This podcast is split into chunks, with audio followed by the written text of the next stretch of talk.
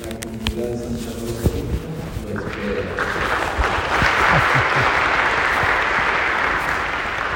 Padre, qué gusto. Gracias.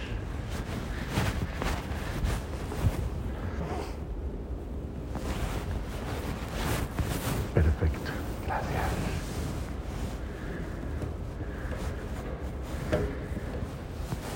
Bueno, qué placer estar con ustedes. ¿Sí aumentó un poquito el número o no? Bueno, bendito sea Dios. Qué bueno, cuánto nos alegra. Bien, muchísimas gracias. Vamos a empezar esta jornada una vez más poniéndonos en la presencia amorosísima de Dios y suplicándole a Él que nos dé la gracia de estar en su, en su presencia y de aceptar amorosamente su bendición para esta noche. Quiero invitarle una vez más que cierre los ojos, que se disponga un poquito, que se conecte con esta presencia sobrenatural que tenemos aquí, que es nuestro Señor Jesús. Dejemos que sea Él el que anime nuestro corazón, anime nuestro espíritu y nos llene de esa gracia maravillosa que Él nos da. Una vez más, siempre a esta hora del día podemos venir cansados, tal vez un poquito agobiados, saturados de una jornada llena de tal vez tensiones, inquietudes, ansiedades.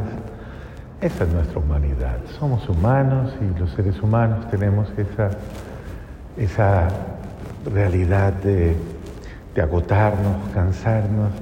Pero hemos llegado esta noche al lugar privilegiado que es aquí, el lugar de un encuentro con Jesús. Y por eso al llegar simplemente nos ponemos en sus manos pidiéndole humildemente que nos dé la oportunidad de estar con Él. Estoy seguro que Él hoy, en esta noche, te quiere hablar. Tiene una palabra de amor para ti, una palabra de esperanza, de alegría, de confianza, de fortaleza. Pero es importante disponer el corazón. Anoche veíamos la necesidad de para encontrarnos con Dios, estar a solas, hacer silencio y tener el corazón dispuesto. El cántaro vacío o el corazón dispuesto. Y yo te invito a que en esta noche tú hagas ese ejercicio. Respira profundo y acepta esa presencia amorosa diciéndole, Dios mío, aquí estoy. Estoy contigo. Gracias. Gracias por darme la alegría de estar contigo. Gracias.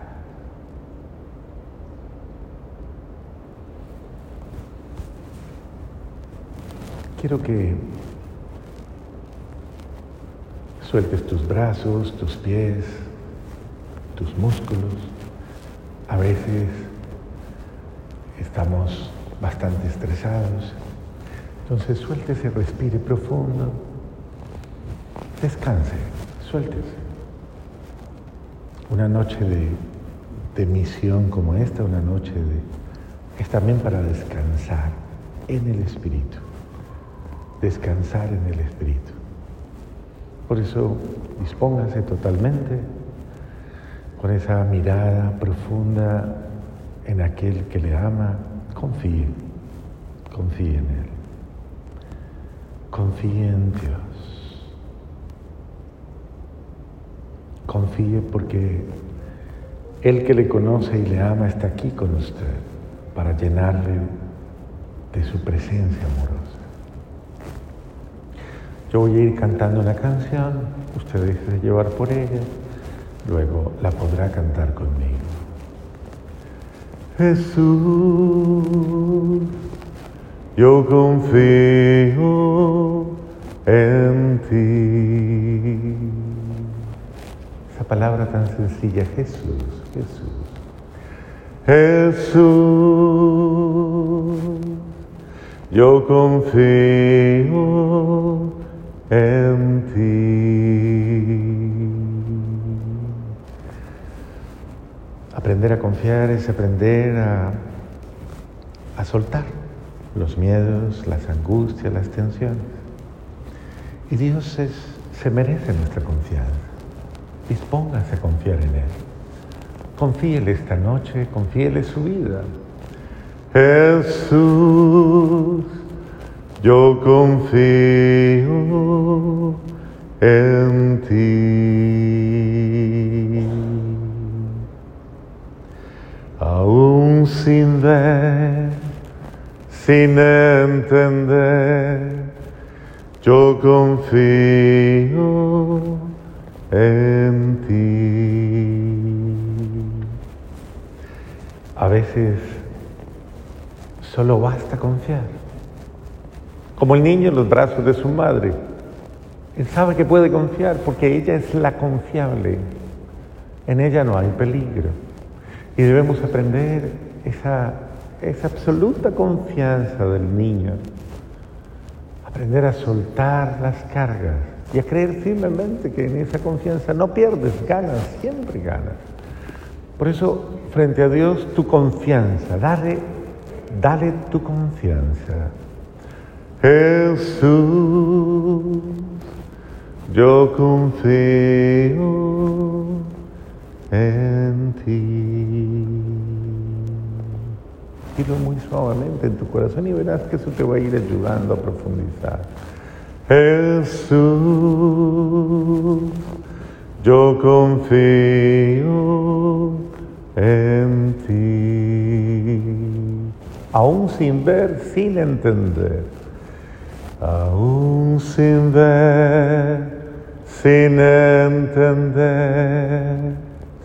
Yo confío en ti. Respira suavemente, nuevamente, con certeza. Con esa certeza que da el saber ante quién estamos, con quién estamos. Y dile nuevamente, Jesús,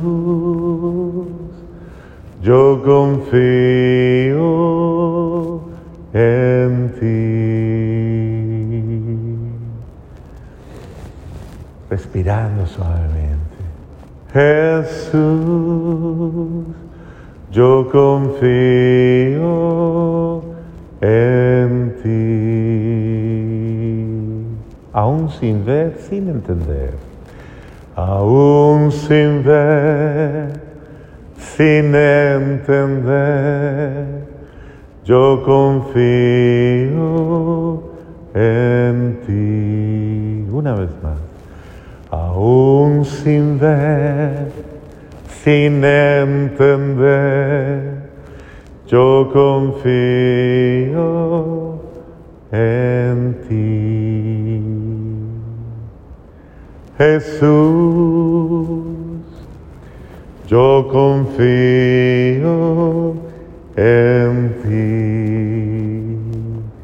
Más allá de los imposibles, Dios lo puede todo. Más allá de las circunstancias difíciles, más allá de mis posibilidades, tú lo puedes todo, Jesús.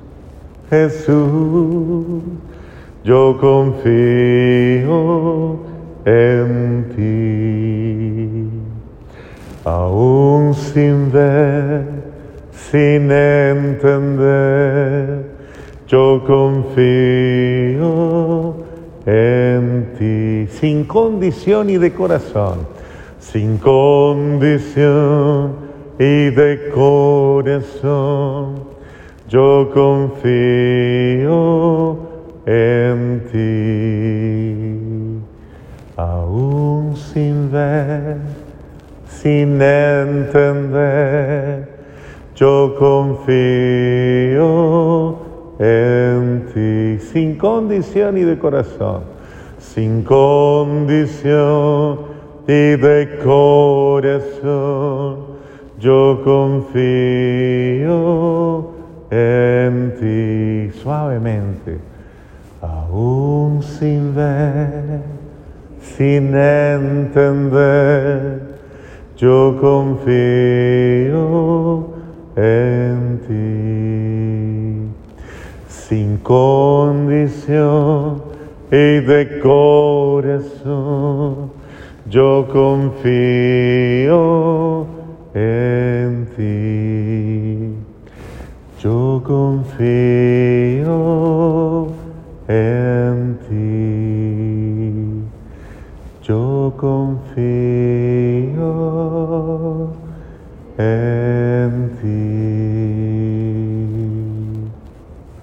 Y descansa, suéltate. Y cree firmemente que esa confianza es la experiencia más bella que puedes tener hoy en las manos de un Dios bueno que ha estado esperando por ti, que ha estado aguardando por ti para darte esta noche muchas bendiciones a ti, muchas alegrías, muchas gracias. Ese Dios bueno que te ama, te conoce y te espera. Ese Dios amoroso en el que solo la esperanza cabe, solo la alegría cabe, solo la bendición. Y también en las manos de su mamá, porque ella siempre está con él, la, la madrecita María.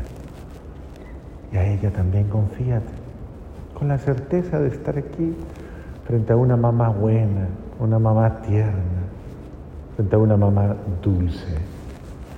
Frente a esa hermosa mamá también ponte en las manos de ella. Tú no eres huérfano, tienes mamá. Y esa mamá se llama María. A esa mamá confíale también tu ser, confíale tu corazón. Cree, cree en esta noche que ella también ha abierto sus brazos de madre para acogerte, para bendecirte, para llenarte para consolarte, la buena mamá, María, la bella mamá, María. Respira esa presencia amorosa de Jesús y de María. Jesús y María. Qué mejor compañía. Jesús y María. Y frente a ellos la humilde y delicada presencia de San José, de ese varón prudente y justo. Confiémonos a San José, ese custodio amoroso de la iglesia. Y por eso vamos a decirle, San José, varón prudente y justo, ora por nosotros. San José, varón prudente y justo, intercede por nosotros. San José, varón prudente y justo, ora intercediendo por nosotros.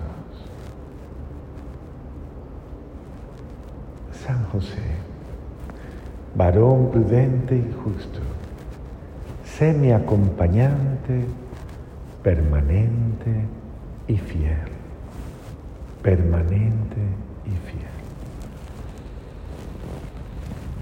Así ya estamos en la presencia de la Sagrada Familia, la Sagrada Familia de Nazaret. Y frente a ella descansamos en el amor. En ese amor que nos confirma en la fe y en la esperanza, Vamos a darnos la bendición en el nombre del Padre y del Hijo y del Espíritu Santo. Amén. Bueno, muy bien, bienvenidos a una nueva noche de encuentro espiritual en el que una vez más nos ponemos y nos confiamos en esa presencia amorosa de Dios. Los que vienen por primera vez, bienvenidos. Gracias por estar aquí y gracias por darnos el privilegio de contar con ustedes. Bueno, hoy quiero hablarles de algo que me parece supremamente importante en nuestras vidas y que nos va a ayudar como una dinámica muy pequeña, una dinámica muy práctica, nos va a ayudar a relacionarnos con Dios y con los nuestros. Debemos aprender porque muchas veces no sabemos ni cómo relacionarnos con Dios, ni sabemos cómo relacionarnos entre nosotros. Y esta es una fórmula que incluso serviría, sirve totalmente para arreglar matrimonios, para arreglar familias, para arreglar experiencias de interacción mutua. Porque eh, tantísimas veces no lo sabemos hacer, por eso eh, muchas veces nos equivocamos y lo que nos sucede es que tenemos desaciertos y esos desaciertos se dan en la medida en que nosotros no nos sabemos comunicar y no sabemos llegar y no sabemos tener la actitud. Y créanme, verdaderamente, esto, esto de la convivencia, esto de las relaciones humanas, esto de interactuar todos y cada uno de nosotros, exige demasiado de nosotros. Y lo hecho de esto es que nuestra fe cristiana, nuestra, todo el contenido cristiano tiene tanto contenido tan bello, tan hermoso, pero que nos va a ayudar precisamente para que nosotros podamos, de una manera simple, sencilla, poder crecer en Dios, ahondar en esa presencia amorosa de Dios y básicamente hacerlo como un ejercicio constante, un ejercicio permanente. Porque la vida del cristiano es eso, ejercitarse, como la vida de todos los atletas, de todos los que emprenden una dinámica, eh, podríamos decir, de crecimiento, debe ejercitarse, esa es la vida cristiana. Cuando arrancamos la cuaresma, casi podríamos haber escuchado que se nos dijo, entremos en, en ejercicios espirituales. ¿Han oído hablar de eso, no? Bueno, uno también puede hacer esos ejercicios espirituales. Son dinámicas de vida interior por medio de la cual nosotros vamos dando pasos y vamos aprendiendo a crecer en Dios a crecer en la vida espiritual. ¿Se puede? Claro que se puede crecer en la vida interior. Se debe crecer en la vida interior porque precisamente la experiencia cristiana es una experiencia de avance y uno lo va haciendo en la medida en que va adquiriendo hábitos, hábitos constantes, permanentes. Así es la forma en que se llega a la virtud. Eso nos lo enseña precisamente la moral cristiana. Debemos aprender a trabajar actos constantes, permanentes, eh, que nos vayan llevando al logro. Uno, todo es de menos a más. Nada grande ha nacido grande. Todo entra en un proceso. La vida del cristiano es un proceso. Y yo voy quemando etapas. Perdón. Y en esas etapas que yo voy quemando, es importante que yo sepa eh, aprender a, crecer. Miren, nosotros pasamos por etapas como, como de crecimiento, como lo pasa el ser humano. La niñez, la infancia, la preadolescencia, la adolescencia, la juventud, la madurez. Es, eso es, es incluso psicológico, emocional, y, biológico. Y puede haber personas que se quedaron en etapas, se quedaron, no maduraron, no crecieron. Y por eso le dicen, usted es un niño grande, usted es una niña grande. Usted nunca maduró, no creció. No, tal vez su cuerpo le creció, pero su alma y su espíritu nunca maduró. Por eso se habla de personas inmaduras. Personas que no hicieron el proceso, no crecieron, no avanzaron y en esa dinámica no fueron dueños de sí mismos. Y obviamente, pues no, no son capaces de afrontar su vida, su experiencia de vida. Pues así se nos enseña que tenemos que ir de menos a más, poco a poco. Y muchas veces, eh, y esto es bueno que lo entendamos, no vamos de perfección en perfección a veces vamos de caída en caída, de derrota en derrota, de golpe tras golpe. Yo recuerdo cuando los niños están aprendiendo a caminar, cuando están aprendiendo a caminar, cuántos golpes no se dan. Y esa es la vida. Es aprender. Claro, tú tratas de evitarle que el niño no se golpee, pero tiene que aprender a levantarse. De la misma manera, cada uno de nosotros tenemos que aprender a levantarnos y aprender que, cada vez que nos levantemos eh, nos iremos fortaleciendo. Bueno, yo les quiero hablar entonces de una formulita que se llama así lo vamos a llamar, los diez verbos. Los diez verbos. ¿Por qué verbos? Porque verbos son acciones, acciones concretas. La vida es acción. La vida es, es conjugación de actos. La vida está en, en actitud de acción. Y nosotros relacionamos la vida con esos, con esos verbos. Entonces les voy a compartir 10 verbos que básicamente tocan al centro de nuestra vida. Y les voy a hablar del primer verbo. El primer verbo es creer, creer. ¿Y quién lo diría? Pero debemos hacer un alto. Ayer hablamos un poquito de ello, de eso de creer, aprender a creer. Porque es un aspecto importantísimo en nuestra vida. Cuando uno cree, uno está teniendo frente a Dios una actitud de entrega, una actitud o un gesto de entrega ante Dios. Creer es aceptar a algo o a alguien, aceptarlo. Y esto es absolutamente importante porque eh, ese creer implica eh, darle a esa persona una valoración importante. Yo creo, yo le creo y al creerle lo asumo. Eh, en el ejercicio diario de la vida, yo quiero que usted piense, ¿usted cree? ¿Usted es una persona que cree? ¿En qué cree? ¿O en quién cree? ¿En qué está basada la certeza, la certeza suya? ¿O usted es una persona llena de inseguridades, llena de incertezas, o sea, llena eh, de confusiones, de... Es importante creer porque creer da criterio de vida, define la vida. Yo debo aprender, por eso es el, concepto. Yo llego a la verdad, dice el Señor, llegaréis a la verdad y la verdad qué? Os hará libres. La verdad está unida precisamente a la, a la certidumbre de la existencia. Yo no puedo vivir en la incertidumbre. Yo debo creer en algo o en alguien, por eso no existen ateos. Los ateos no existen. Es que no existen. Eh, eh, es que no se puede ser ateo. Usted tiene que creer en algo o en alguien. Y desde esa perspectiva es importante aprender a creer. Ahora, ese creer obviamente implica conocer, conocer.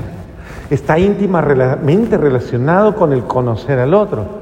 Y en ese sentido, en la medida en que yo te conozco y en la medida en que yo conozco, voy llegando a la certeza. Por eso Pedro fue alabado por Jesús cuando les pregunta Jesús para reafirmar no un concepto, sino una certeza. ¿Quién dicen ustedes que soy? Yo. ¿Por qué hace Jesús eso? Porque a él no le gusta que la gente que le siga gente despistada, perdida, que no sabe ni qué quiere, ni para dónde va, ni qué busca, ni qué le conviene, y que sencillamente van detrás de, porque les pareció bonito, les pareció rico y no más. Jesús quiere que caminen detrás de Él con certeza. ¿Y qué le responde Pedro?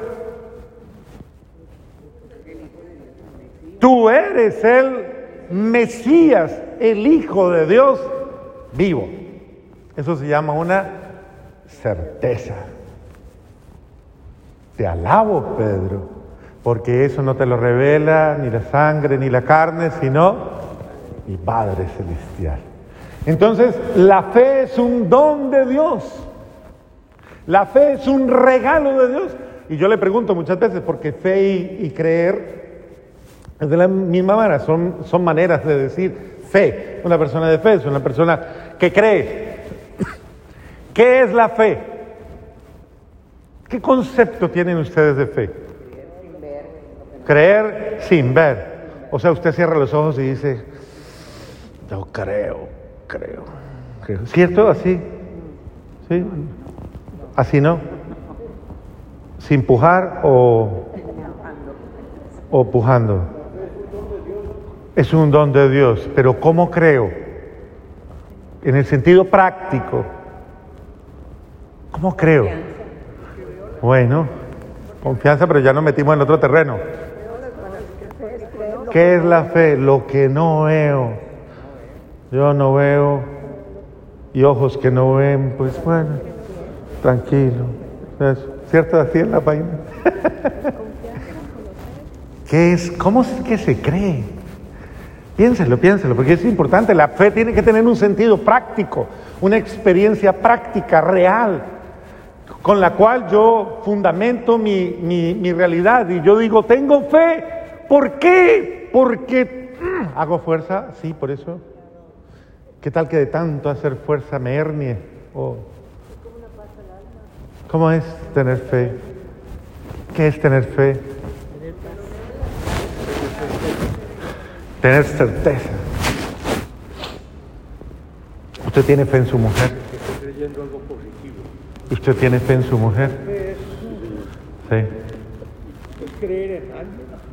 Creer en alguien, por ahí vamos, ¿eh? Si yo le quito a su mujer,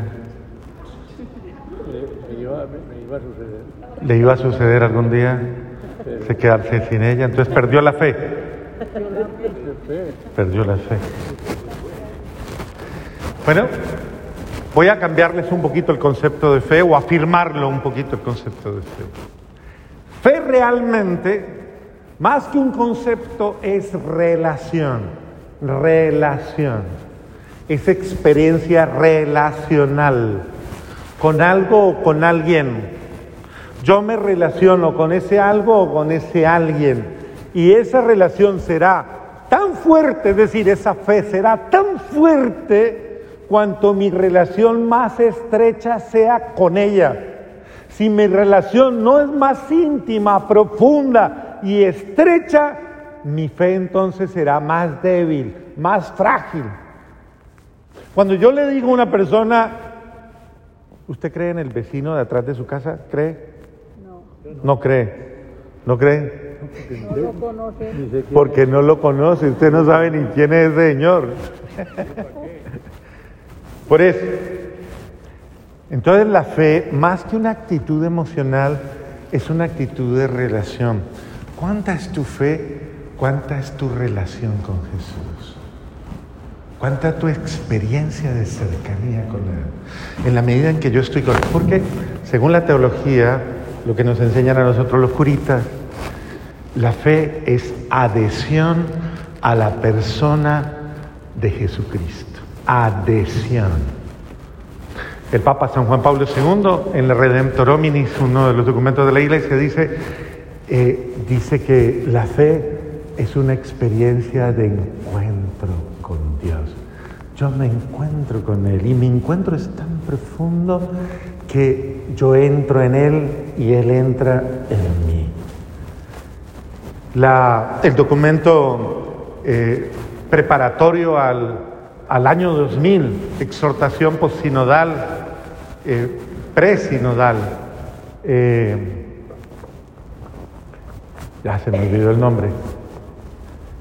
Tercio milenio adveniente dice, cuando estaba preparando el Papa Juan Pablo II, dice, dice que esa relación es entrar en el otro como uno que me pertenece, como uno que me pertenece como uno que soy yo. Y eso lo aplica también a la relación fraterna, al encuentro entre uno y otro. A eso le va a llamar el fraternidad de comunión o encuentro íntimo y profundo entre dos seres, dos seres humanos. Entonces, yo quiero que usted afirme su concepto. Usted tiene fe en la medida en que usted tiene relación con Jesucristo. Es que Jesucristo es ¿Un algo o un alguien? Pregunto, ¿es algo o es alguien? ¿Es algo o es alguien? Jesucristo es una persona, tercera persona de la Santísima, segunda persona de la Santísima Trinidad. Si Jesucristo es una persona, yo me estoy relacionando con alguien. Cuando yo le hablo a ese Dios, es alguien, no es un algo. La fe no está superpuesta a una medalla, a una cruz, a un crucifijo, a una imagen. No quiero descalificar el valor de las medallas y las imágenes bendecidas. Son importantes, pero no son alguien. Ellas te relacionan y te interaccionan como la foto de su mamá que usted carga allí o de su suegra. Usted tiene una foto de su suegra en su billetera, a lo mejor porque usted la quiere mucho. Claro. es una relación con algo o con alguien. De pronto alguien que le quiere le dice, lleve esto, que esto siempre le va a recordar de mí. Esto es un recuerdo, es una forma afectiva. Y más con la bendición, pues es un signo, un signo elocuente de esa presencia pero es alguien. Yo creo, yo le creo a ese alguien. ¿Con quién me relaciono? Entonces la fe es esa interacción. La fe suya en la gente de su casa crecerá en la medida en que usted tenga relación con ella. Si usted no tiene relación con ellas, usted no tiene fe en ellas. No va a creer nunca va a necesitar una interacción constante y esa interacción, entre más amistad hay, entre más relación hay, entre más hay mayor conocimiento y mayor, todos los elementos se juntan. Y eso es fe. Confío, creo y todo lo demás. Entonces, muy bien. Ayer se los decía y hoy se los afirmo. Una cosa es creer en Dios y hacer mi voluntad, muchos hacemos eso. Yo les pregunto, ¿usted cree en Dios? Le pregunto, ¿cree en Dios? ¿Sí cree en Dios? Muy bien. La misma pregunta que les hice anoche otra vez. Los demonios, dice Santiago, creen en Dios. Y dice Santiago, y tiemblan. Creen en Dios y tiemblan. Entonces, ¿cuál es la diferencia entre un demonio y yo? Si los dos creemos. Los demonios también creen en Dios. Entonces, ¿cuál es la diferencia? ¿Cuál es? La obediencia. ¿Cuál? ¿Qué es malo? ¿Cuál es? Que el demonio no le cree a Dios no le cree a Dios. Por eso hace su voluntad, lo que a Él se le da su antojada y regalada gana. Esa es la diferencia. Yo creo en Dios y hago su voluntad. Le creo a Dios y hago lo que Él quiere. Todo el que no está con Dios es el que no hace su voluntad. Se niega a hacer su voluntad. Entonces es importante que hoy yo, al, aclarar, eh, confirme claramente que mi creencia, mi certeza en Dios implica el acoger humildemente lo que Él me propone para mi vida. Yo no puedo decir, creo en Dios, si no hago lo que Él me dice. Si yo me rebelo contra lo que Él me dice. Si cada vez que leo el Evangelio, las bienaventuranzas, Mateo 4, 5, Mateo 5, 6 y 7, yo me revelo y digo, no voy a poner la mano, la, no la pongo, yo no soy boba, no la voy a poner, no le voy a dar mi manto al otro, no voy a perdonar a quien no me quiere, no lo voy a amar, no quiero, no me gusta, no lo acepto. Entonces usted no cree en Dios, no le cree a Dios porque usted hace lo que usted quiere. Usted no tiene fe. Usted no le cree a Dios. Entonces hoy, primer criterio, purifique su fe, depure su fe. Su fe es en Él. Quien me ama, dice, dice Jesús, quien guarde mis mandamientos, me ama. Y mi Padre y yo vendremos a Él y haremos morada en Él. Pero tiene que guardar sus mandamientos. Eso es creerle a Dios. Hago lo que Él me dice. Muy bien, segundo verbo. El segundo verbo es confiar. Es el verbo que usamos ahorita en la cancioncita, tan bonito. confiar. Y este es en gesto de actitud de apertura a la providencia divina, aprender a confiar. En Él confiable, porque Él es el confiable. Como dice, no ha habido nunca nadie que haya puesto su confianza en Dios y haya sido defraudado. Es el único, absolutamente el único confiable. Cuando yo confío, admito que lo que Él hace es eficaz. Por eso es el confiable. ¿Usted a quién llama confiable? ¿Usted tiene gente confiable en su vida? Perdón. ¿Tiene gente confiable en su vida? ¿Usted en quién confía? Sí, en Dios, claro, obvio. ¿Y en nadie más? ¿En quién confía? ¿Usted confía en su esposo? ¿Seguro? Ajá. ¿Pero confía plenamente en su marido? Totalmente. Tampoco tanto, ¿no? No. Sí. Pero más o menos, ¿no? Ahí se hace el esfuercito, ¿no?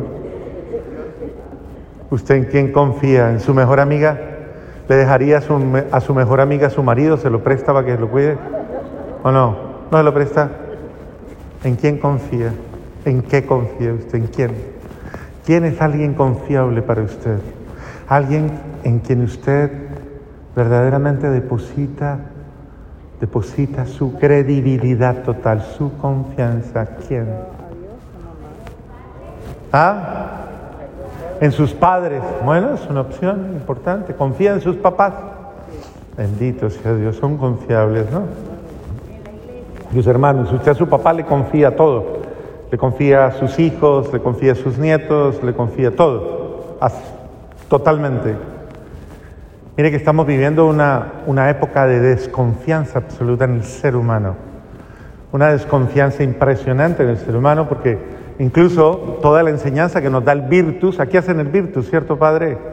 Y el virtus nos lleva precisamente a prever que los seres humanos, los mayores, los adultos con los menores, hay que tener un grado exageradamente alto de capacidad para ser confiados, para confiárseles un niño. ¿A quién le confiaría usted un niño? Su integridad, su inocencia, su ser. Es el sentido de la confianza. Y muchos de nosotros tenemos que sanarnos de mucha desconfianza. Muchos de nosotros tenemos experiencias en las que decimos, y, los esposos se lo dicen entre sí, es que tú defraudaste mi confianza, yo no puedo confiar en ti, no solamente no creo, es que no confío. Es grave, créanme que es una experiencia dura, porque el ser humano ha perdido su credibilidad. De hecho, hay una sentencia muy fuerte que la hemos leído mucho en estos días. Y dice, maldito que el hombre que qué, que confía en el hombre. Y uno escucha eso y se asusta. Ah, entonces no puedo confiar en nadie. La sentencia continúa y dice, bendito el que confía en Dios y pone en él todo su... Exacto. Precisamente porque, porque debo aprender a comprender que el ser humano es vulnerable el ser humano es frágil, es débil. El ser humano se puede equivocar en cualquier momento y en cualquier momento puede fallar o no, o usted no falla. Entonces esa confianza que se pone en el ser humano no se pone a ciegas, sino que confiamos en el ser humano como un ser humano que es, comprendiendo y asumiendo que no es perfecto que el único perfecto, el único perfecto es Dios. Todos los demás somos vulnerables. ¿Cierto? Frágiles. Y nos podemos equivocar. Pero, ahí es donde quiero que pienses, yo no quiero que Dios corra con la culpa de mi desconfianza en los seres humanos porque Dios no tiene la culpa. de las fragilidades humanas. Dios no quiere eso, nunca ha querido eso. Él nunca quiso que el ser humano pasara por todo lo que ha pasado y estuviera bajo el signo del pecado. Nunca. Dios siempre quiso que el ser humano viviera bajo el signo de la gracia, de la bendición, el signo de su presencia. Pero lastimosamente el ser humano, por el pecado, tristemente, pues se volvió vulnerable. Entonces, aprendo, creo, y aprendo a confiar, conociendo, comprendiendo y aceptando tus debilidades aprender a amar y aceptar a la persona como es. Uno quisiera cambiarla, no, ay, a mí me gustaría, no, no lo he pensado, me gustaría que usted cambiara tanto. ¿Y qué le cambiaría? Por otro, más bien. aprender a confiar es aprender a sanar mi corazón. Muchas veces ese confiar implica, implica precisamente sanar mis, mi corazón herido, mis, me han defraudado, me han dañado. Aprender a sanar esos aspectos de mi vida para aprender a creer y confiar en la otra persona. Y en esa dinámica de la confianza, aprender a aceptar, aprender a aceptar eh, al ser humano porque acepto a Dios. Yo le creo a Dios porque le creo a Dios, creo en el ser humano. Entonces, cuando a mí alguien me dice, confía en mí, yo personalmente, con todo respeto, digo, claro, yo confío en usted porque confío en Dios. Yo confío en Dios y por confiar en Dios confío en el ser humano. Y por eso el sentido de, eh, yo creo y confío abiertamente en que Dios puede actuar en mi vida, pero acepto también, incluso en mi propia experiencia, mi propia vulnerabilidad. La confianza es fruto pues de esa unidad que se da, de esa alianza, de esa unidad que se da con Él, de esa unidad profunda y esa fusión profunda entre Dios y yo. Pero aparte de eso hay que aprender a confiar. Estas son las tres virtudes de alguna manera cardinales. Aprender a confiar, creer, confiar y finalmente esperar. Aprenda a esperar. Una de las cosas que más nos cuesta a nosotros es que queremos todo rápido, ya, y a mi manera, y a mi estilo, y a mi forma de ser, y a mi forma de pensar. Es decir, como a mí me gusta, pero hágalo rápido. Y incluso queremos que Dios actúe como yo lo quiero, de la manera que a mí me gusta y en el tiempo que yo necesito.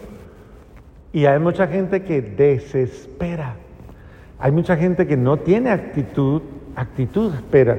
Todo tiene su tiempo, recuerda el texto, todo tiene su tiempo y todo tiene su momento. Y dentro de la pedagogía que existe, a veces es necesario aprender a esperar, no violente. Un niño se demora nueve meses. Si nace antes es prematuro.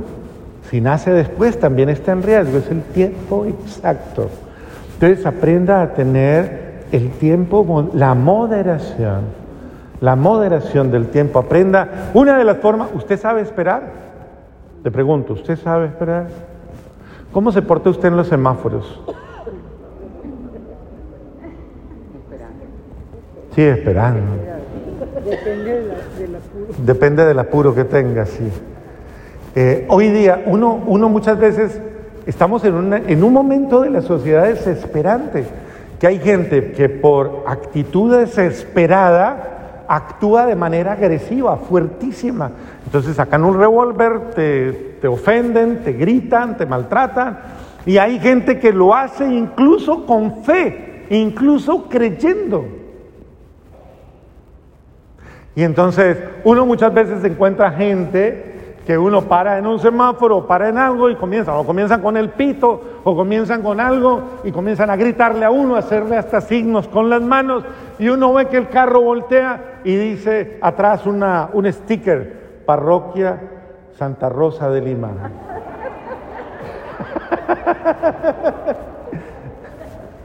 No, perdón, perdón, perdón. San Bonifacio mejor, sí, más bien. Muchas veces nos puede pasar que somos, eh, lo hacemos así, somos desesperados. Yo recuerdo eh, un amigo mío que me contaba precisamente eso y lo decía como testimonio, decía, una vez salí de un grupo de oración, salí de rezar, de una efusión del Espíritu Santo. Una persona me cerró el carro, cuando me cerró el carro se me fue el Espíritu Santo, Padre. Y entró otro, porque es que uno no sabe qué le pasa cuando uno se monta en el carro, como que hay un espíritu ahí esperando raro, ¿no? Entonces dice, yo no sé qué fue lo que me pasó, salí a perseguir al otro, a pitarle, a hacerle señales de todo eso. El otro señor se detuvo, se bajó del carro, se vino y me dijo, Señor, discúlpeme, perdóneme, si lo agredí, perdóneme, discúlpeme, yo no quería ofenderlo, fue un error que tuve le he provocado un momento difícil, perdóneme. Dice ese hombre, yo quería meterme en el asiento y esconderme, porque era yo el que acababa de salir de rezar. Y este hombre, no sé si siquiera si creía, pero me dio una lección de, de decencia. Muy bien, no desespere, aprenda a entrar en el tiempo de Dios, lo que Dios le quiere dar, se lo quiere dar en su tiempo. Aprenda a depender en confianza de Él. Esperar es admitir que Él, el que acepta o lo que acepta, cumplirá lo que se espera de Él. Lo cumplirá en el tiempo. Sabrá dármelo según el momento, según el momento justo, cuando sea necesario. Muy bien. Cerramos el círculo. ¿Hasta ahí alguna duda? Creer, confiar y esperar. Comience a modificar eso y verá que le va a comenzar a ir mejor. Vamos a pasar al cuarto verbo. No es muy complicado. Doblar. Facilísimo. Doblar. ¿Y doblar qué? Pues doblar las rodillas. En gesto de adoración. Doble las rodillas para admitir y confesar que Jesús, que Dios es su Señor. Es un gesto de humildad ante Él. Doblo, dice el apóstol San Pablo, mis rodillas ante Dios. Recuerde claramente que el no doblegarse es una actitud soberbia. Hay gente que, lastimosamente, por su arrogancia, eh, no, no tiene la docilidad de saber reconocer que yo, que hay alguien superior a mí. Y yo debo reconocer que ese ser superior me implica que cuando yo esté frente a Él, yo me despojo de mí mismo y me entrego. Más aún, me dono, me entrego a Él. Jesucristo nuestro Señor, según la, carta del apóstol San Pablo a los Filipenses, capítulo 2, versículo 1 y siguiente, dice, Cristo a pesar de su condición divina, no hizo alarde de su categoría de Dios, sino que se anonadó a sí mismo y tomó una condición de esclavo y así pasando por uno de tantos, se sometió incluso a la muerte y muerte de cruz. Y pasando como un hombre cualquiera, se sometió a muerte y muerte de cruz. Dice, y por eso Dios lo exaltó y lo elevó y le dio el nombre sobre todo nombre, de modo que al nombre de Jesús toda rodilla se doble en el cielo, en la tierra y en el abismo. Hay una frase muy bonita que dice que cuando, cuando tus rodillas tocan el suelo, tu oración llega al cielo.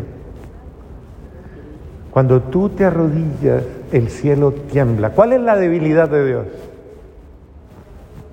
La oración y la humildad del hombre. Cuando el ser humano se arrodilla y se doblega, se estremece Dios, se estremece el cielo. Y créanme, esto tiene poder, esto tiene un poder que usted todavía no ha descubierto, un poder sobrenatural.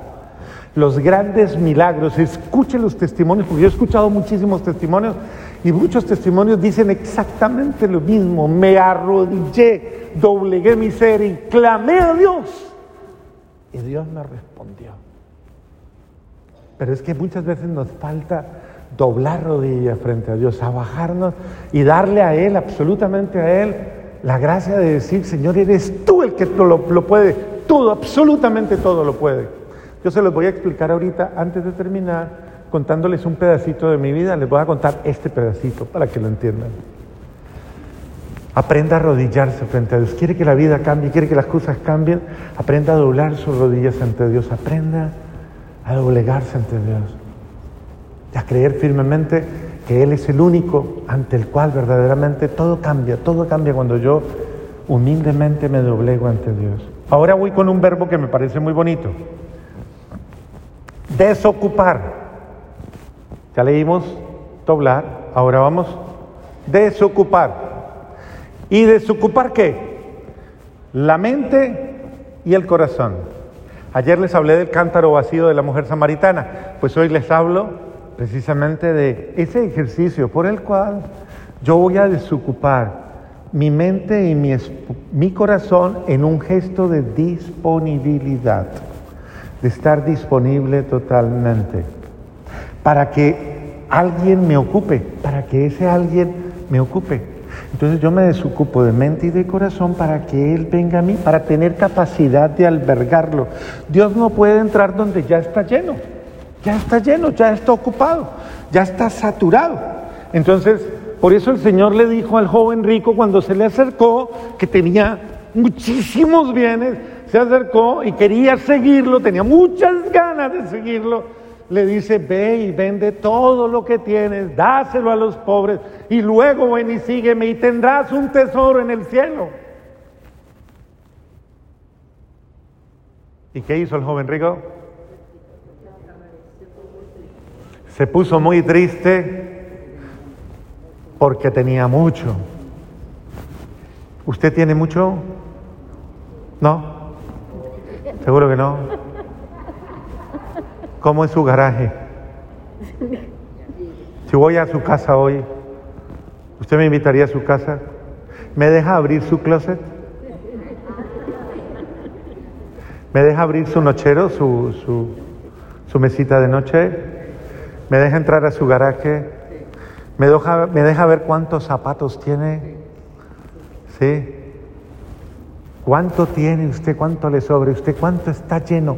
Llena de cosas saturado de cosas. Y usted guarda porque usted dice, esto es para cuando adelgace. Estos otros para cuando, para cuando haya una fiesta, para cuando... Y así sucesivamente, y acumula y acumula y acumula. Y hay gente que tiene la particularidad de que guarda, guarda, guarda, retiene, retiene, retiene y nunca suelta. Lo mismo que lo hace físicamente, lo hace emocionalmente espiritualmente, lo hace en todos los sentidos, guarda y guarda y guarda. Dice, yo guardo para después, en camino largo y desquite, dicen, nos encontramos más adelante. Y va guardando, guardando, guardando, reservando y va acumulando malas experiencias, dolor, rabia, iras, malos sentimientos, malos criterios, y cuando usted se va a dar cuenta, usted está lleno, llena, saturado de cosas inútiles que no le sirven para nada. En la cabeza tiene cantidad de esquemas mentales, cantidad. Está perdiendo a su hijo, a su hija. Cambia de esquema mental. No puedo, porque está absolutamente cerrada, cerrado y no quiere cambiar su mentalidad. Desocupe su mente y qué? y su corazón. Despójese de todo cuanto tiene. Dios no nos quiere instalados en las cosas. No tenga usted la desgracia que tuvo el joven rico, que no pudo seguir a Jesús y no pudo ser uno de los apóstoles y del cual nunca se volvió a saber nada. Fue el gran ignorado de la Sagrada Escritura porque por quedarse con unas posesiones temporales, nunca tuvo la experiencia maravillosa de dejarlo todo. Él no pudo decir como Pedro, Señor, nosotros lo hemos dejado todo por amor a ti. Y él le dijo, les aseguro que todo el que ha dejado todo por amor a mí tendrá más el ciento por uno, aquí en esta vida y en la otra, tendrá más y más. Aprenda a desocuparse. Si usted no desocupa su mente y su corazón de sus criterios y de sus malos sentimientos, usted nunca se va a sanar. Imagínese una pareja arreglando un problema, ella llena de todas sus sus razones, y él lleno de todos sus sentimientos y sus emociones, y lleno de sí mismo. Yo conozco, los sacerdotes conocemos, somos terapias de familia diarios, permanentes, y vemos con tristeza y con impotencia desbaratarse hogares porque no fueron capaces de despojarse de su ego, de su yo enfermo, torcido, soberbio. Y muchos hogares se divorcian no por falta de amor, sino por soberbia, por arrogancia, porque yo tengo razones para esto. Para esto. Sí, hay, otros, hay otras cosas que realmente... Pero si usted aprende a desocupar su mente, imagínese usted, cree, ¿cómo van los verbos? ¿Cómo van? Creo, confío, espero, doblo mis rodillas y desocupo qué? Mi mente y mi corazón. Ya vamos bien. Ya podemos tener una charla mutua porque ya al menos ya es ya ella, ya él está más dispuesto. Si yo le doy un concepto le cabe porque ya tiene disponibilidad, lo acepta en su cabeza. Si yo le doy un sentimiento, si le transmito algo, lo recibe. Una persona que está llena de sí no recibe nada. Muy bien, voy a irme al otro verbo. Inclinar. Inclinar la cabeza. ¿Usted no ha escuchado un dicho que dice, el que no baja la cabeza la pierde? Aprenda a bajar la cabeza. Y esta es otra situación. Muchas veces somos demasiado arrogantes. Dice el, apóstol, doblo mi cabeza también, doblo mi cabeza ante el Señor. Aprender a doblar la cabeza es aprender a incluso a reconocer al otro, es un acto de admiración. Aprender a bajar la cabeza. Yo no le bajo la cabeza a nadie, nadie le bajo la cabeza. Es que yo, no, eso no le quita su dignidad. La dignidad no está en, en vivir arrogantemente, altiva y arrogantemente es aprender a ser humilde. Aprenda a ser humilde. Le voy a hacer una pregunta con todo respeto. Cuando hay problemas en su casa, ¿quién es el primero o la primera que baja la cabeza? ¿Quién? ¿Usted le gana a los de su casa? ¿Usted le gana a su marido? Usted es el la primera que va y dice, o su marido le gana a usted. Él es el primero que va y dice, me equivoqué. ¿Bajó la cabeza? Su hijo, su hija bajó la cabeza.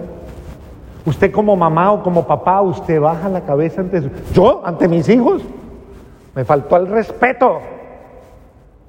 Usted no sabe que la mayor autoridad es el amor. Y usted, cuando ama, no pierde la autoridad. Aprender a bajar la cabeza ante los hijos y reconocer. Yo conozco a muchos hijos que le dicen a uno, mi mamá o mi papá nunca ha reconocido los errores que ha cometido conmigo, nunca los ha reconocido, nunca ha bajado la cabeza.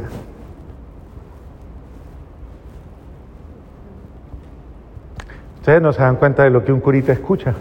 Dios mío. ese es el ser humano, el ser humano es. Somos así, somos duros. Hay que aprender a bajar la cabeza, a ser humildes. Y en ese es salvable, todo es salvable con actitudes humildes. Todo es salvable, pero aprenda a bajar. Inclinarse ante Dios es una forma de adorarlo. Es un gesto de aceptación y de respeto en relación con Dios. Y en relación con nosotros es un gesto de admiración ante los otros. Aprender a admirar al otro, aprender a bajar la cabeza y a reconocer el bien del otro, aprender a reconocerlo. Bendito sea Dios. Reconozco sus dones, sus carismas, sus cualidades. Lo contrario es sentir envidia y decir, ¿por qué tiene el pelo tan bonito y yo no? ¿Por qué esta está tan flaca y yo no? ¿Por qué esta tiene un marido tan religioso y yo no? ¿Por qué los hijos de este son tan buenos y yo no? ¿Por qué este tiene un carro tan bueno y yo no? Porque, y así sucesivamente, o sea, es un problema de Aprenda a admirar, alégrese del bien del otro, gócese con el bien del otro y diga, oiga, qué bien, ¿cómo le ha ido de bien al otro? ¿Cómo lo admiro? ¿Cómo lo admira? Eso es un gesto de humildad y de admiración. Aprenda a admirar. Usted, le voy a hacer una pregunta. ¿Usted admira a alguien de su casa? ¿Admira a alguien de su casa? La admiración es, dicen que es el grado más alto del amor, la admiración. Por eso llega a la contemplación. Entonces usted admira y contempla y se extasía. Usted se extasía en alguno de su familia. Es que es admirable, admirable. Entonces nos falta humildad. Si no lo hacemos, nos falta humildad. Y la humildad es una capacidad de reconocimiento. Reconozco al otro. Piensa en esto simplemente. Y eso lo decía Martin Luther King, lo decía de una manera prodigiosa. Decía, detrás del pueblo más agresivo, violento, hay algo bueno. Detrás del hombre más agresivo y violento hay algo bueno. Detrás de, la raza más fuerte hay algo bueno. Todo ser humano tiene algo bueno. Y hay que aprender a mirar el carbón que, que está, que yace todavía encendido ahí. Y está ahí algo bueno. Aprenda a ver lo bueno. Admire. Finalmente, vamos a ver el otro verbo. Siete. Bueno, ¿quién me repite todos los verbos?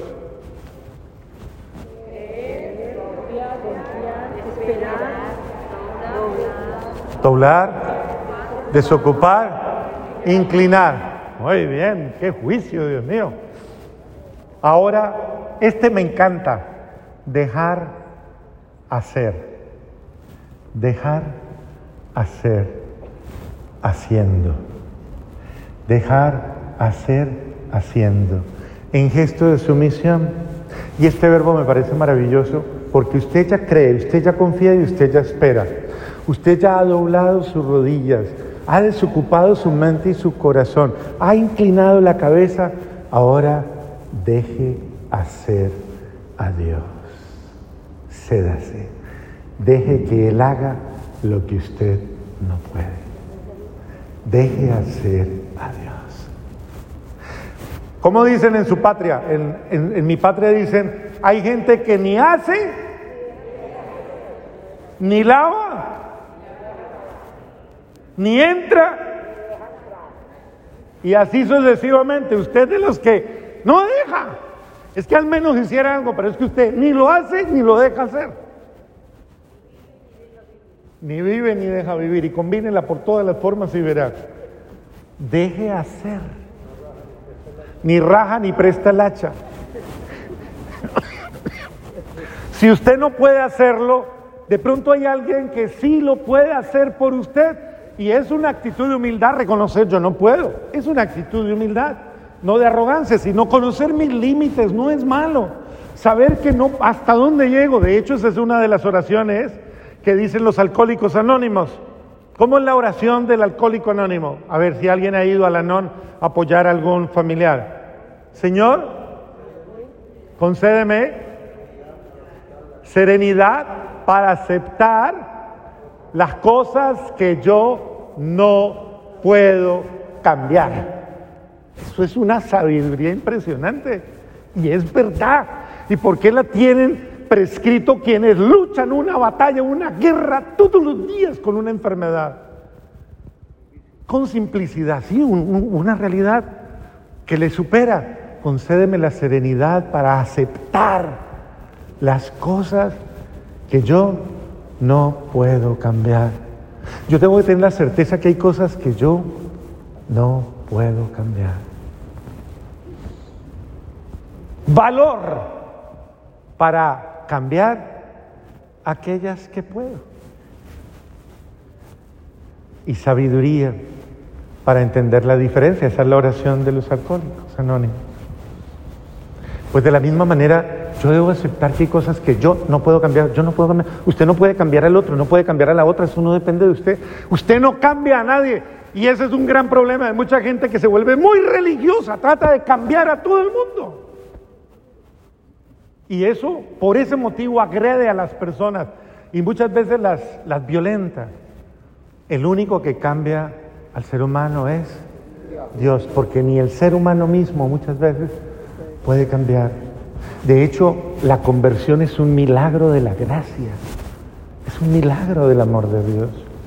Entonces yo lo que debo hacer es orar, orar por Él.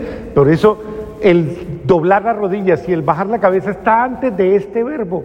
Este verbo es consecuencialmente el que sabe dejar que, que las cosas que han de pasar, ya mi actitud la he asumido, pues dejo que Dios actúe en mi vida. Le permito que en su tiempo y en su momento actúe. Deje hacer a Dios, no haga usted por Dios. y no le enderece la plana a Dios. No, es que Dios no sabe hacer las cosas. Venga, yo le ayudo. Aquí hay que meterle más fuerza. No, es que eso por las buenas no se puede. Pero y verá que el Señor se equivocó. Es que no, aquí se necesita un poquito de violencia, se necesita un poquito de más autoridad, hay que ponerse los pantalones para hacer hay que ser más fuerte, es que esto ya se volvió un bis, una cosa eh, dañina y enfermiza, yo lo voy a corregir a su manera, a su manera, a su manera, pero no a la manera de Dios. Señora,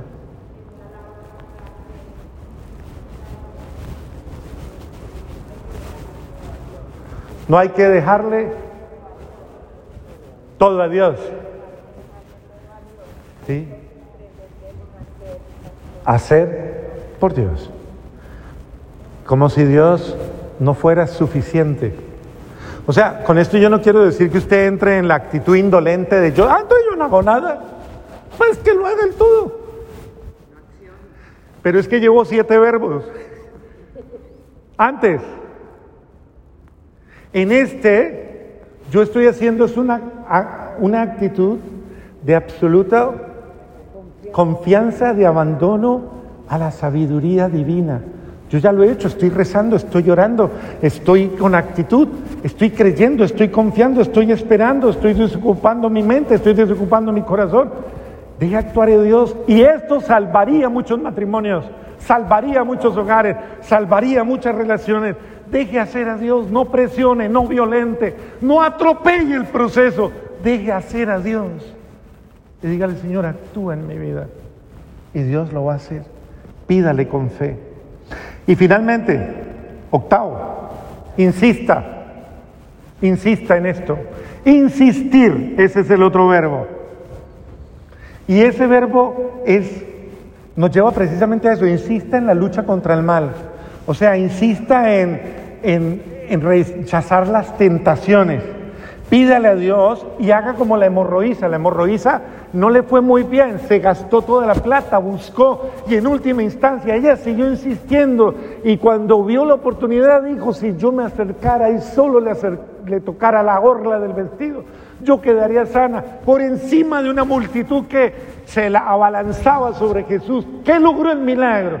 La actitud persistente de esta mujer. Por eso dicen, el que persevera,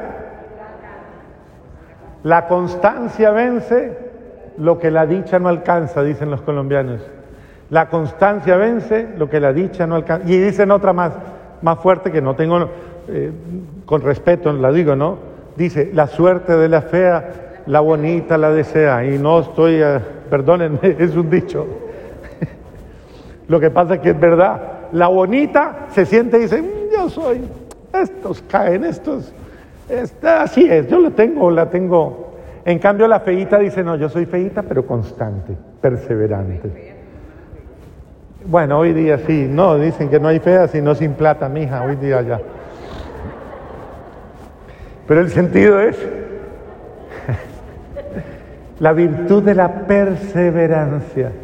Persevere, persevere persevere en el bien, persevere en la buena actitud. Esto es poner en actitud mi confianza, mi certeza, mi esperanza, mi fe. Confíe y hágalo todos los días, no un día, sino todos los días. Nueve, persistir en gesto de perfección es no cansarse de insistir, es ir más allá del fracaso, más allá del límite, más allá de la impotencia, más allá de la desesperanza, más allá de la caída, es levantarse otra vez, aunque me haya caído muchas veces, reincorporarme, resucitar, volver a levantarme, con la mirada puesta en el Señor. Hay una frase de Bertolt Brecht que dice, hay hombres que, que luchan un día y son buenos, hay hombres que luchan muchos días y son mejores. Hay hombres que luchan todos los días. Esos son los indispensables. Hay que luchar siempre. Luche, luche, luche. Por eso Jesús dijo, perseveren, insistan, oren, oren, oren siempre. Insistan, perseveren, luchen. No se desanimen. Así que insista, persista en persistir.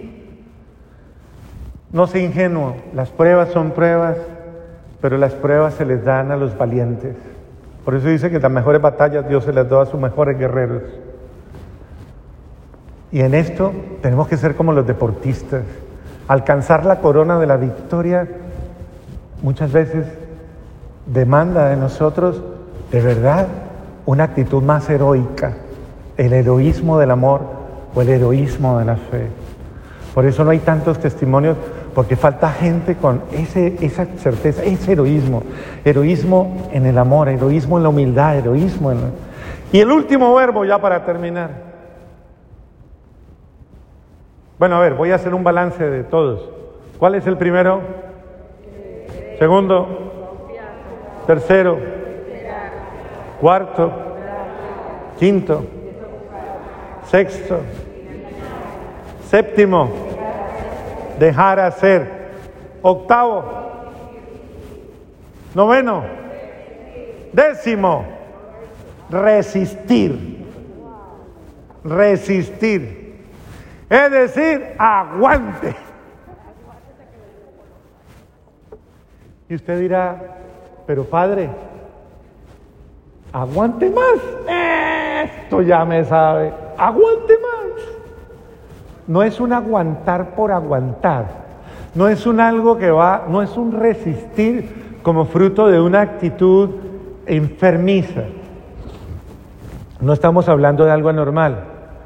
Dicen que la pareja más feliz, ¿saben cuál es? Un sádico y un masoquista. Un sádico y un masoquista. Porque al sádico le encanta golpear y hacer sufrir al otro. Y al masoquista que le peguen. Ay, mi amor, usted no me ha pegado hoy. ¿No me quiere? ¿Ya no me quiere?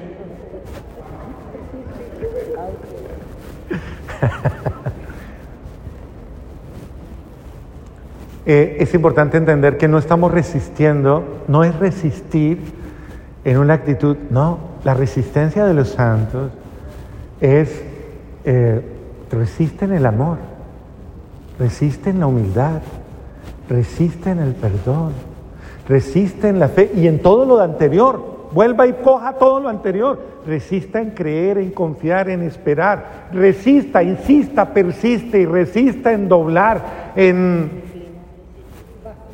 en desocupar, en inclinar la cabeza, en dejar hacer, insista, persista y resista, vuélvalo a hacer, vuelva y retómelo, vuelva y hágalo, que Dios le dará la victoria. Dios le dará la victoria al vencedor. Con vuestra perseverancia salvaréis vuestras almas. Eso lo dice el Señor. Con vuestra perseverancia salvaréis vuestras almas. Y en ese sentido, dejémonos también llenar de la acción del Espíritu Santo que nos da estrategias. Yo se lo sé yo diciendo esto, ya para terminar. Miren, yo soy el fruto de una mamá que insistió, persistió y resistió. ¿Por qué? Porque en mi adolescencia eh, yo perdí el norte de mi vida.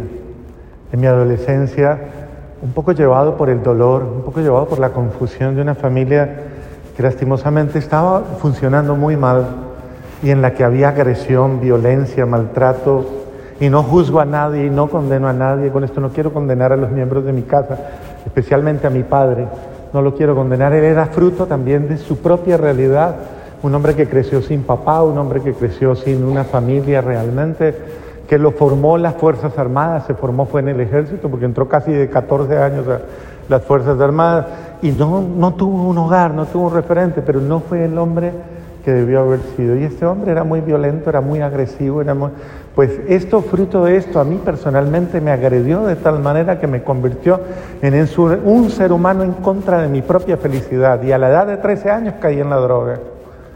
Y me fui de la casa más que, más que, era un grito desesperado, era una forma de decirles a todos, no quiero vivir más esta vida, no quiero vivir más con ustedes, no quiero, y desprecié su vida porque lastimosamente ya era una violencia constante.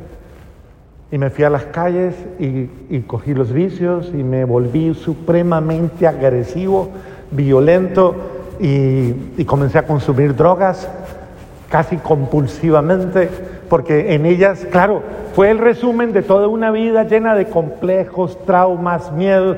Lastimosamente en la vida familiar se hace demasiado bullying.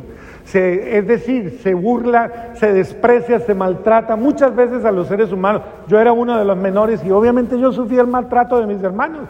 Yo tengo un hermano que era mi hermano mayor, que él cuando le daba rabia venía y me pegaba y hacía conmigo lo que quería.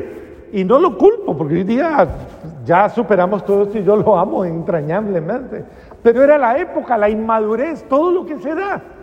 Se burlaban de mí, me ridiculizaban, hacían miles de cosas. Pero claro, esto en la mentalidad de un niño, sin capacidades para defenderme. Para hacer, yo busqué refugio en algo que me defendiera. Yo odiaba mi vida, odiaba mi apariencia, porque era flaco, flaco, flaco, parecía una garza. Y entonces me daba, yo sentía de mí desprecio, precisamente por eso, porque, porque estaba lleno de complejos, lleno de traumas, lleno de todo ese tipo de cosas. Y lastimosamente no encontraba salida y la única forma que había, yo veía que los únicos que me podían ayudar eran los drogadictos, porque yo los veía que eran violentos, agresivos, inoportunos, se metían donde fuera, se imponían hasta la policía. Y yo dije, pues ahí está, porque yo odiaba mi ser flojo, mi ser cobarde, mi ser no sé, yo no quería ser un pobre tonto. Y eso fue una forma de violentarme. Me fui, me metí en eso. Y duré años.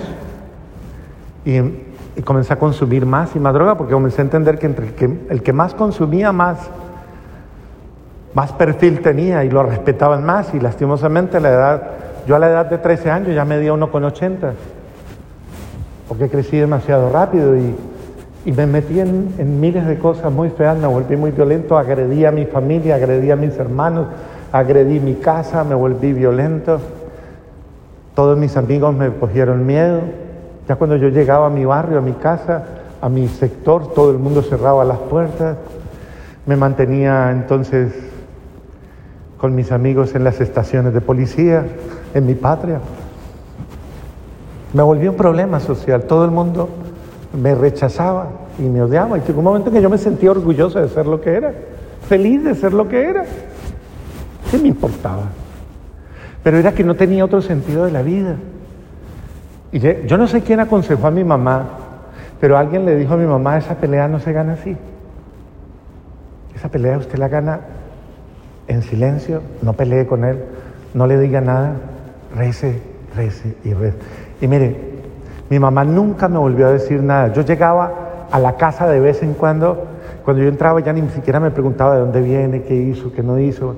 Nada, nada, porque yo era muy violento ya. Ella solo se callaba y a mí me dolía más su silencio, que parecía más que gritos. Era su silencio. Pero y sin embargo eso no me hacía cambiar. Yo recuerdo incluso que alguna vez, mire, mi papá fue militar fue oficial del ejército y era un hombre que estaba acostumbrado a mandar regimientos de hombres, pero no pudo con su hijo. Y yo llegué a confrontar físicamente a mi padre, a un instructor de, de artes marciales del ejército, por ira, por rabia, por ira. Yo recuerdo la última vez que me pegó, se burló de mí, me pegó con un cable de luz. Y entonces yo me iba a pegar y entonces yo me fui a la cocina, traje un cuchillo y le dije, si me va a pegar, me tiene que matar. Porque esta es la última vez que usted me pega. Yo vi que él, porque él era muy burlón, entonces se rió, se burló y salió y se fue. Pero nunca más me volvió a tocar. Porque yo no era violento, yo era el ser humano más tranquilo. Pero a mí me provocaron y me volvieron supremamente violento y agresivo. Y en esa actitud yo tenía un problema, un problema con la vida, un problema con mi propia vida. Y la droga era una forma de matarme silenciosamente, sí, era una forma de exponerme al peligro. Si me mato, me mato, si me muero, me muero, ¿qué me importa? Y frente a eso, ¿quién podía? Nadie. Ni yo mismo podía. Yo intenté salir de la droga y no pude. Muchas veces. Pero yo lo comprendí después, ¿no? Que fue mi madre la que me rescató. Fue mi madre.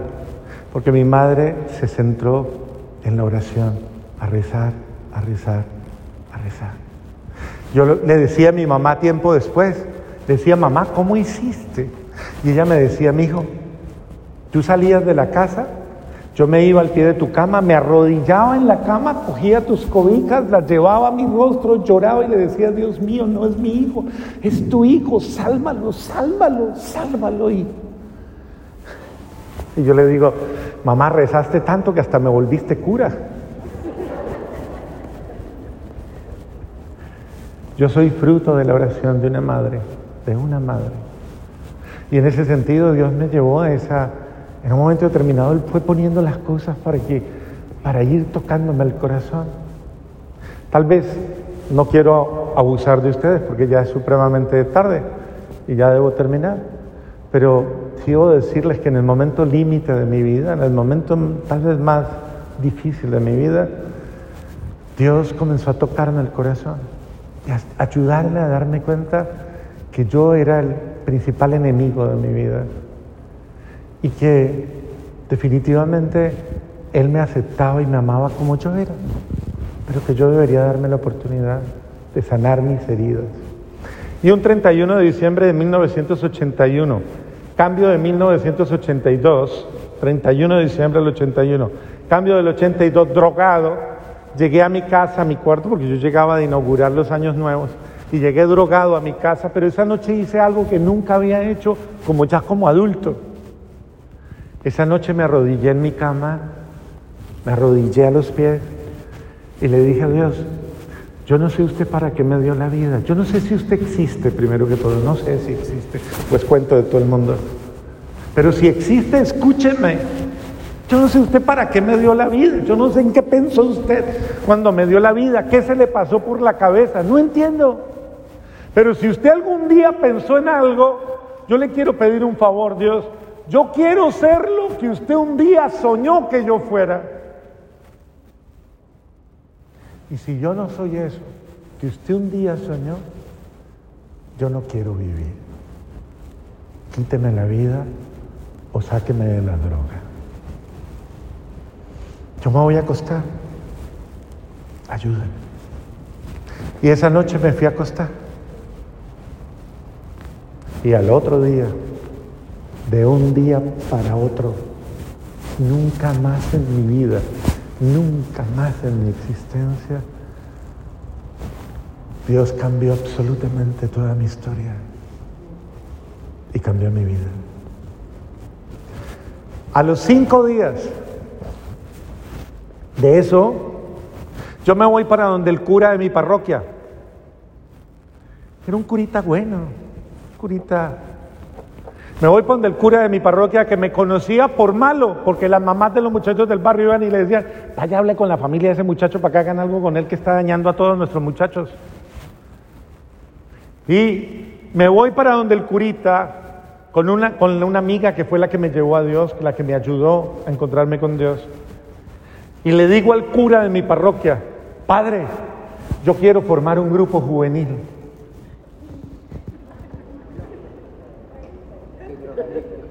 El cura voltea y me mira y me dice, ¿qué? ¿Y usted ya dejó eso? Y yo le digo, padre, llevo cinco días. Padre, Ayúdeme. Le voy a hacer una pregunta a usted. ¿Usted confiaría en un drogadicto de cinco días? ¿Confiaría en un drogadicto de cinco días? ¿Usted se jugaría su buena reputación y su buen nombre con un drogadicto de cinco días? ¿Usted le confiaría a sus hijos a un drogadicto de cinco días?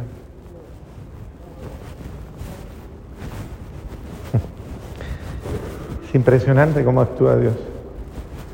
El curita se quedó callado, bajó la cabeza, yo creo que invocó a toda la corte celestial, los ángeles, los santos, los bienaventurados, serufín, serafines, terafines, potestades, dominaciones, todo. Yo creo que invocó a todo el mundo. Levantó la cara y por primera vez la, la iglesia la iglesia en la persona de ese cura me dice, hágalo, que yo lo apoyo, hágalo, que yo lo apoyo y me abrazó. Eso se llama misericordia y eso salva, salva. El día 9 de enero de 1982 nació el grupo juvenil de mi parroquia, el primer grupo juvenil de mi parroquia. Yo no sabía ni rezar ni nada de esas cosas. Yo había invitado a una amiga que era más rezandera que papé. Ella sí era rezandera, lambeladrillo y chupamedia de cura. Yo no era de esos. Pero esta mujer era, le encantaba todas esas cosas. Yo le dije, venga, me ayuda. Y ella fue la que vino ahí a animar el grupo. Yo incluso sentía hasta vergüenza porque yo tenía muy buena fama siendo drogadicto. Y entonces la gente comenzó a pasar y a verme y, y, decía, se enloqueció. Había una gente que estaba en la iglesia, salía, me miraban aplaudiendo y decía, se enloqueció ese muchacho ahora sí. Y yo hasta me llegué a avergonzar de eso y dije yo, pero como había comenzado a sentir, como había comenzado a leer la palabra de Dios, porque la muchacha, yo le pregunté a la muchacha, ¿qué hago? Y me dijo, ore, lea la palabra de Dios y confiésese. Yo no sabía hacer nada de eso. Yo no sé hacer eso. Y me dijo, no, tranquilo, eso no es complicado. Orar es hablar, háblele todo el tiempo. Háblele, hable con Él. Y yo comencé a hablar con Dios. Hable, lea la palabra de Dios. Yo no, tú no, leía la Biblia, ya en ese momento no la leía, pero en ese momento me conseguí un Nuevo Testamento y comencé a leerlo, a leerlo, a leerlo como una novela, porque ella me dijo, léalo como una novela. Y me comencé a fascinar por la vida de Jesucristo. Y luego me dijo, confiésese. Fui, me buscó un cura. El cura duró horas escuchándome, escuchando mi dolor, mi rabia, mi ira. Pero ese cura hizo algo que nadie más podía hacer por mí. Y era quitarme toda la basura, el lastre que yo cargaba, el odio, la rabia, la ira, la frustración. Ese hombre escuchó todo, toda mi basura y al final me dio un abrazo, un abrazo que estremeció mi vida. Yo no podía creer que Dios me podía perdonar de haber sido tan malo. Yo no podía creer que eso era verdad, que había alguien que perdonaba por encima de todo. Y eso cambió mi vida. A los 20 días me dice el padre, se me armó un problema terrible. Toda la parroquia se me vino en contra. Me dijeron que si estoy loco, que qué me pasó, que por qué te tengo ahí, que por qué. Vamos a tener que reunir a toda la parroquia y les tienes que explicar qué pasó contigo. Me reunió y me llenó toda la parroquia. Imagínense una iglesia llena, todo el mundo iba a estar ahí. Todos los que me odiaban, todos los que no me querían, todos los que me despreciaban y muchas veces habían querido que yo, quién sabe qué me pasara. ahí. fue, yo nunca había hablado en público. Entonces me paré en el ambón, eso es un ambón, no una tril, esto es como una tril o una piaña, eso es un ambón fijo, yo me paré ahí atrás y créanme, literalmente ese día me bailaban las piernas del miedo. Yo ese día experimenté lo que es pánico escénico, me bailaban las piernas del miedo. Y yo miré a todo el mundo esperando y yo dije, pues bailen mientras yo hablo porque ¿qué más hago? Y ese día le dije a la gente, yo sé que ustedes me conocen. Yo sé que ustedes saben quién soy. Yo sé que muchos de ustedes me odian porque yo dañé a sus hijos, porque yo los metí en la droga. Yo sé que muchos de ustedes desearon que a mí me desaparecieran, me limpiaran. Era la época que en Cali, Colombia, hacían lo que se llama limpieza social y desaparecían a todos los mal llamados desechos humanos. Aparecían los cadáveres tirados en la calle.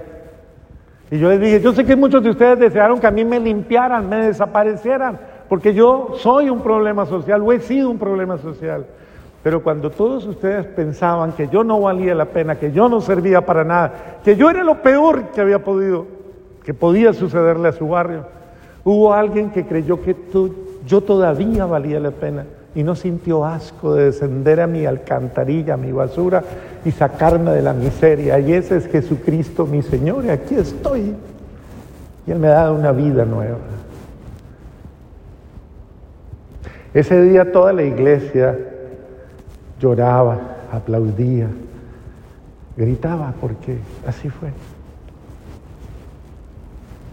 Y a partir de ese momento, les voy a decir una cosa, a partir de ese momento, a los muchachos no los dejaban ir a una fiesta si yo no iba.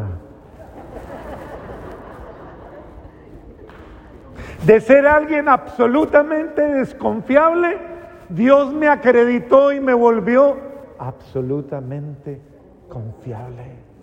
Dios me acreditó. Fue Él el que me devolvió la valía, la valía de persona, la valía en todo sentido. Fue Él el que dignificó mi vida. Obvio, de ahí en adelante ese grupo se llenó de jóvenes, se transformó, se llenó absolutamente de jóvenes. Y ese barrio ¿Quién es de Cali, Colombia? ¿Alguno aquí es de Cali, Colombia? No. Bueno, yo soy caleña. Ese es el barrio El Limonar en Cali. Pregunten a cualquier persona allá y verán qué es la historia. Por muchos años duró ese grupo de jóvenes y dio vocaciones.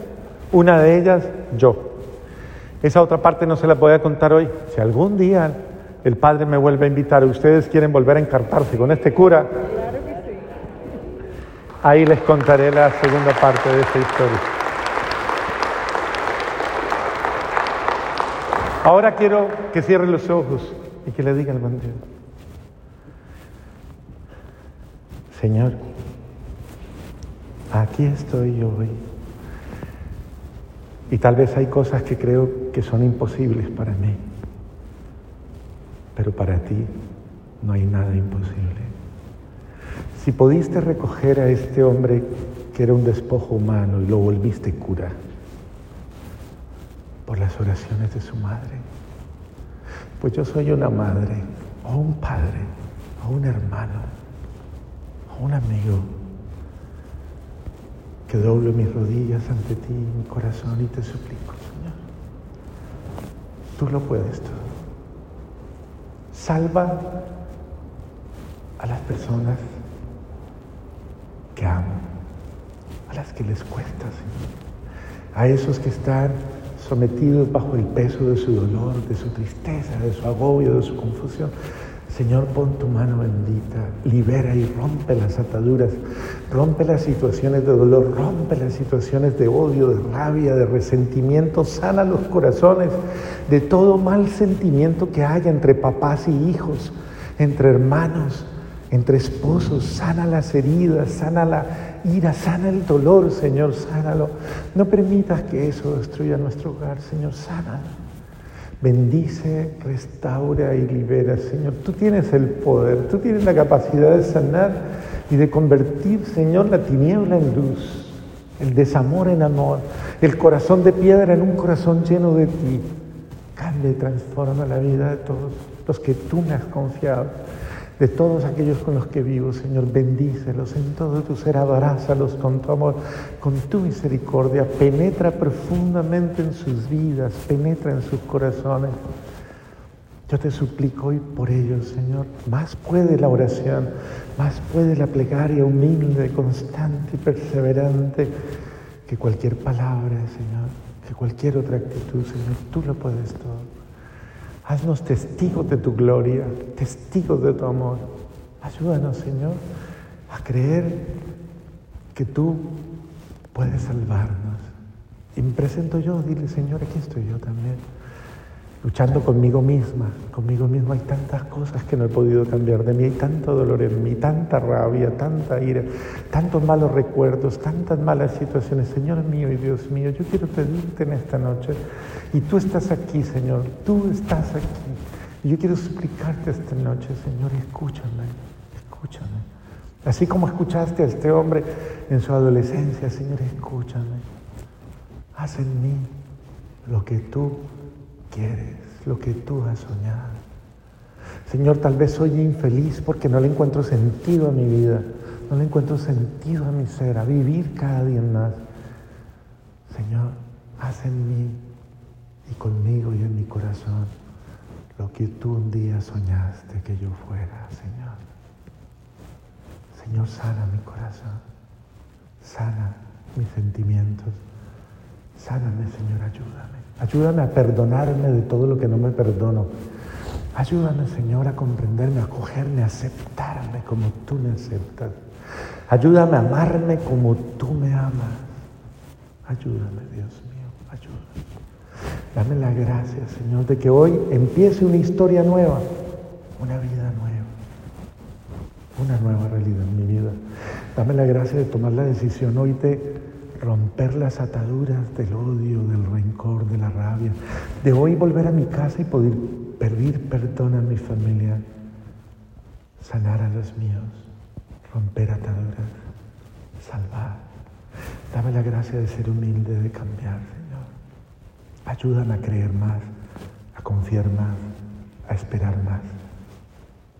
Ayúdame, Señor, a doblar mis rodillas, a desocupar mi mente y mi corazón, a bajar la cabeza y a dejarte hacer en mí. Ayúdame a insistir, a persistir, a resistir.